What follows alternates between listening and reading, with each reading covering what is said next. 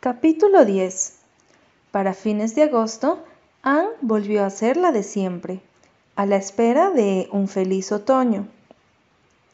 La pequeña Berta Marila crecía en belleza día a día y era el centro de la adoración para sus amantes hermanos y hermanas. Yo creía que un bebé era algo que chillaba todo el tiempo, dijo Jem, dejando extasiado que los deditos minúsculos de la bebita se aferraran a uno de los suyos. Eso me dijo Bertie Shakespeare. Yo dudo de que los niños de Drew chillen todo el tiempo, mi querido Jem, dijo Susan. Chillarán cuando piensen que están condenados a ser Drew, supongo. Pero Berta Marilla es una niña de Ingleside, querido Jem. ¿Cómo me gustaría haber nacido en Ingleside, Susan? dijo Jem apenado. Siempre había lamentado no haber nacido en la casa. Di lo atormentada con eso a veces. ¿No encuentras la vida aquí algo aburrida? Le habría preguntado una vez a Ana, una ex compañera de clases de Queen, que ahora vivía en Charlottetown, en tono condescendiente. ¿Aburrida? Anne casi se rió en la cara.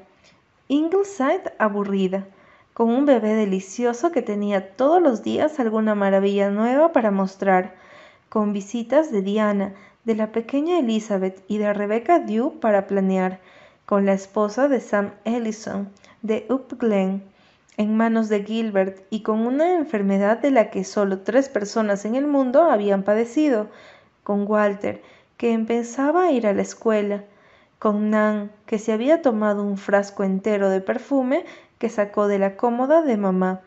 Todos pensaron que se moriría, pero no le hizo absolutamente nada. Con una extraña gata negra que había tenido nada menos que diez gatitos en el patio trasero con Shirley, que se había encerrado en el baño y se había olvidado de cómo se hacía para abrir, con Cameron, que se había enrollado en una hoja de papel cazamoscas, con la tía Mari María, que había prendido fuego a las cortinas de su cuarto en medio de la noche, mientras andaba con una vela, y había despertado a todos con un alarido espantoso. Una vida aburrida, pues la tía Mari María seguía en Ingleside. Ocasionalmente decía, con tono patético, Cuando se cansen de mí, hágamelo saber. Estoy acostumbrada a cuidarme sola. Había solo una respuesta posible y por supuesto, Gilbert siempre la decía, aunque no la decía con el mismo entusiasmo que al principio. Hasta el sentido de familia de Gilbert comenzaba a diluirse un poco, se estaba dando cuenta, casi con impotencia, típico de un hombre, como decía frunciendo la nariz la señorita Cornelia, de que la tía Mari María estaba comenzando a convertirse en un problema de su casa. Un día Gilbert se había animado a dejar caer una muy sutil sugerencia sobre cuándo sufrirían las casas si las dejaba deshabitadas mucho tiempo. Y la tía Mari María estuvo de acuerdo con él y comentó con toda calma que estaba pensando en vender su casa de Charlottetown. No es mala idea, la alentó Gilbert. Yo conozco una casita muy linda que se vende en la ciudad. Un amigo mío se va a California. Es muy parecida a aquella que usted admiró tanto, donde vive la señora Sarah Newman. ¿Sola? dijo la tía Mari María con un suspiro. A ella le gustaba, dijo Anne esperanzada. Hay algo extraño en cualquier persona a la que le gusta vivir sola, Anne, dijo la tía Mari María. Susan tuvo dificultades para reprimir un gemido. Diana vino por una semana en septiembre. Luego vino la pequeña Elizabeth. Bueno, ya no la pequeña Elizabeth, sino la alta, esbelta, hermosa Elizabeth. Pero aún con sus cabellos dorados y su sonrisa melancólica, su padre volvía a la oficina de París y Elizabeth iba con él a hacerse cargo de la casa. Ella y Anne hicieron varias caminatas por la orilla del viejo puerto y llegaron a casa bajo silenciosas y vigilantes estrellas otoñales. Evocaron la vida de Windy Poplars y retrojearon sus pasos en el mapa del país de las hadas, que Elizabeth mantenía y pensaba mantener por siempre. Colgado en la pared de mi habitación, donde quiera que vaya, dijo. Un día el viento sopló en el jardín de Ingleside, el primer viento de otoño. Ese atardecer, el rosado del crepúsculo, fue algo austero. Súbitamente el verano había envejecido. Llegaba la nueva estación. Es temprano en el año para que llegue el otoño, dijo la tía Mari María en un tono que daba a entender que el otoño le había insultado. Pero el otoño también es hermoso, con el gozo de los vientos que soplaban desde el golfo azul oscuro y el esplendor de las lunas. Había ásteres líricos en el pozo y niños riendo en el manzanar cargando de frutas, atardeceres claros, serenos en las altas praderas de las colinas de Upper Glen y el cielo llenos de nubes atravesándose por las aves oscuras, y a medida que los días se hicieron más breves, hubo nieblas grises que cubrían sigilosas de las dunas y el puerto. Con las hojas que caían, Rebecca Dew llegó a Ingleside a hacer su visita promedia por año. Vino por una semana, pero le insistieron para que se quedara para dos, y nadie fue tan insistente como Susan. Susan y Rebecca Dew parecieron descubrir a primera vista que eran dos almas gemelas, tal vez porque las dos querían a Anne, o tal vez porque las dos odiaban a la tía Mari María. Una noche, en la cocina, mientras la lluvia se escurría sobre las hojas muertas afuera y el viento gemía entre las esquinas y las paredes de Ingleside, Susan le contó todos sus pesares a la comprensiva Rebecca Dew. El doctor y su esposa habían salido a hacer una visita. Los niños estaban cómodamente instalados en sus camas y la tía Mari María estaba, por suerte, fuera del camino con su dolor de cabeza, como una barra de hierro que me oprimiera el cerebro. Se había quejado. Cualquiera que coma tanta caballa frita como comió esa mujer hoy en la cena, se merece que le duela la cabeza, comentó Rebeca Dew mientras abría la puerta del horno y ponía con toda comodidad los pies adentro. No niego que yo comí bastante, pues debo decirle, señorita Baker, que nunca conocí a nadie que preparara la caballa frita como usted, pero yo no me comí cuatro porciones. Mi querida señorita Dew, dijo Susan con seriedad, dejando el tejido y mirando con sus ojos implorantes en directo a los ojitos negros de Rebeca. En el tiempo que ha estado aquí, usted ha visto en parte lo que es Mary María Blight, pero no ha visto la mitad, no, ni la cuarta parte mi querida señorita Dew. Tengo la impresión de que puedo confiar en usted. ¿Puedo abrirle el corazón en estricta confianza? Puede, señorita Baker. Esa mujer llegó aquí en junio y en mi opinión tiene intención de quedarse el resto de su vida. Todos en la casa la detestan, hasta el doctor ya ha dejado de quererla, por más que lo oculte. Pero él es muy cuidadoso de los lazos familiares y dice que en su propia casa no se deben de hacer sentir incómodas a la prima de su padre. Yo he rogado, prosiguió Susan en un tono que parecía implicar que lo había hecho de rodillas. Le he rogado a la señora que se ponga firme y diga que Mary María Blythe debe irse, pero la señora tiene el corazón muy bondadoso, de modo que estamos indefensos, señorita Dew, completamente indefensos.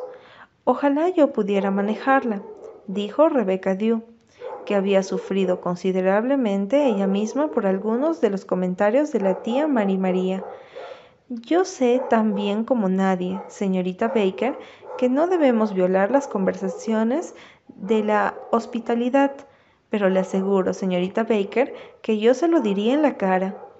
Yo se lo diría, si no supiera cuál es mi lugar, señorita Dew, pero nunca olvido que yo no soy la señora aquí. A veces, señorita Dew, me digo solemnemente, Susan Baker, ¿eres un felpudo o no lo eres? Pero usted ve que tengo las manos atadas.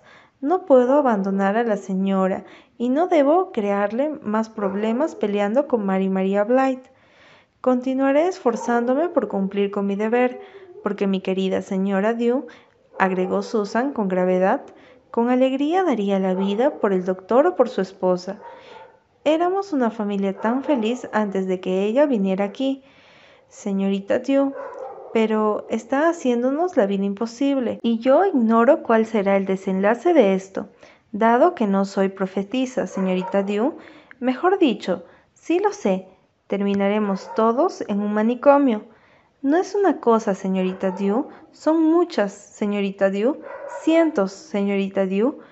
Una puede soportar la picadura de un mosquito, señorita Dew, pero piense en millones de mosquitos. Rebecca Dew pensó en lo que se le decía con un apesumbrado movimiento de la cabeza. Se lo pasa diciéndole a la señora cómo manejar la casa y qué ropa ponerse. Me vigila todo el tiempo y dice que nunca vio niños tan pendencieros. Mi querida señorita Dew, usted ha visto con sus propios ojos que nuestros niños nunca pelean. Bueno, casi nunca. Son niños más admirables que he visto, señora Baker. Anda husmeando y espiando. Yo la he sorprendido. Sí, señorita Baker. Anda todo el tiempo ofendida, con el corazón destrozado por cualquier cosa que nunca lo bastante ofendida como para levantarse e irse. Se sienta por ahí con aire de mujer solitaria y abandonada, hasta que la pobre señora no sabe qué hacer.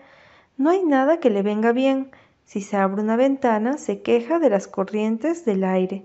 Si están todas cerradas, dice que de vez en cuando a ella le gusta el aire fresco. No soporta las cebollas, ni siquiera el olor a cebolla.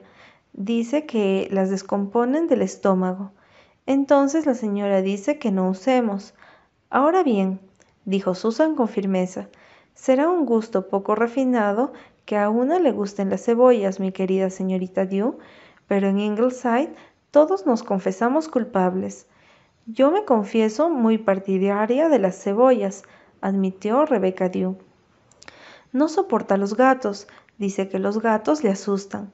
No importa que los vea o no, saber que hay un gato cerca es suficiente para ella, y entonces el pobre Cameron apenas puede apartarse por la casa.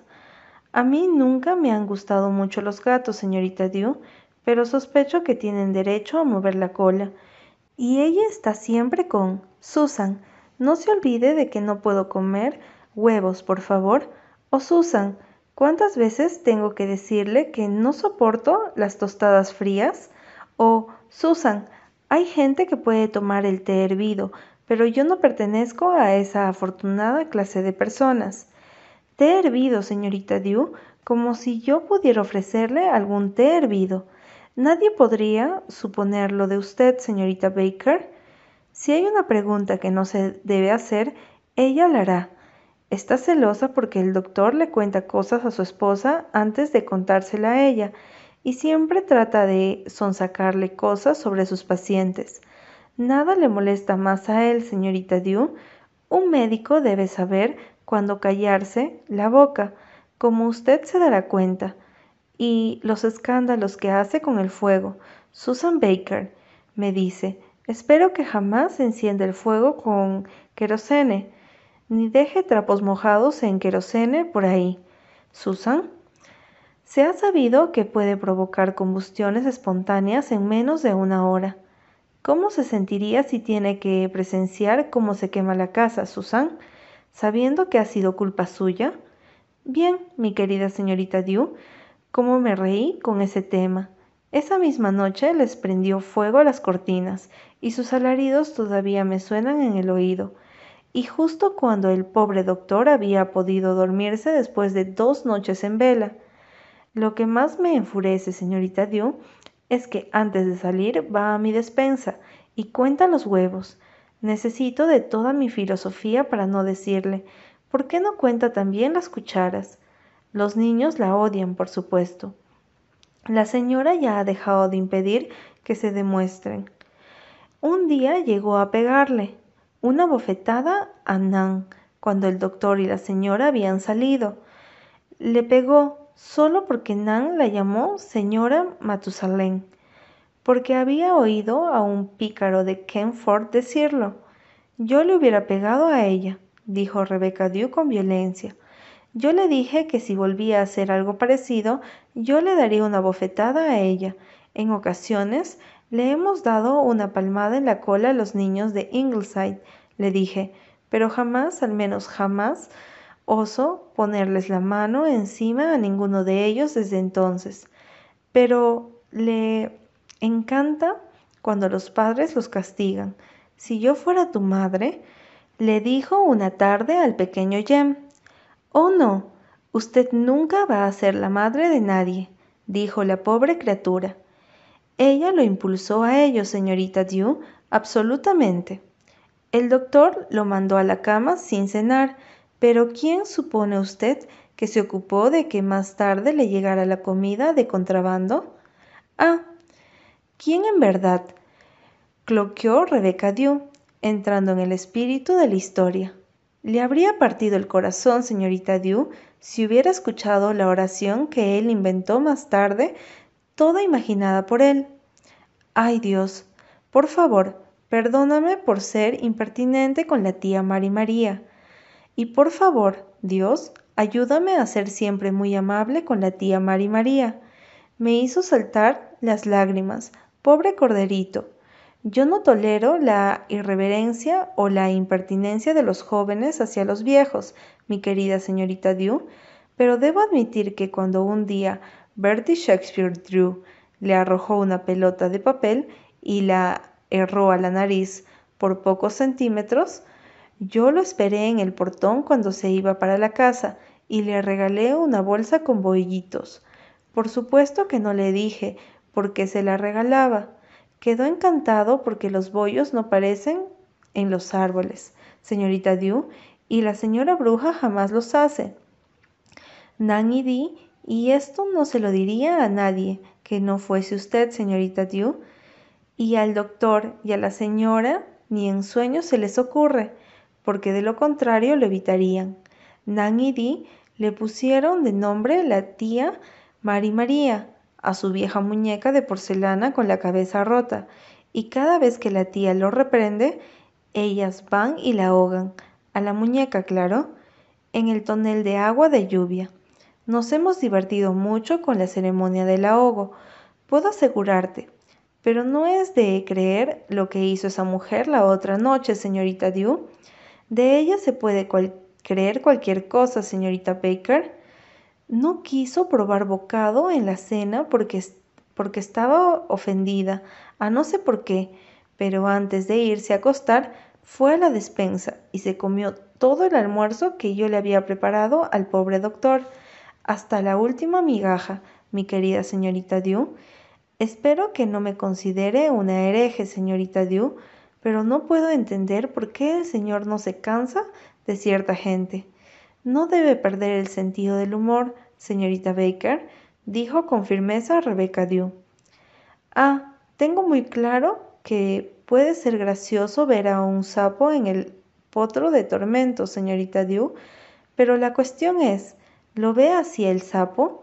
Lamento haberla fastidiado con todo esto, mi querida señorita Dew, pero ha sido un gran alivio.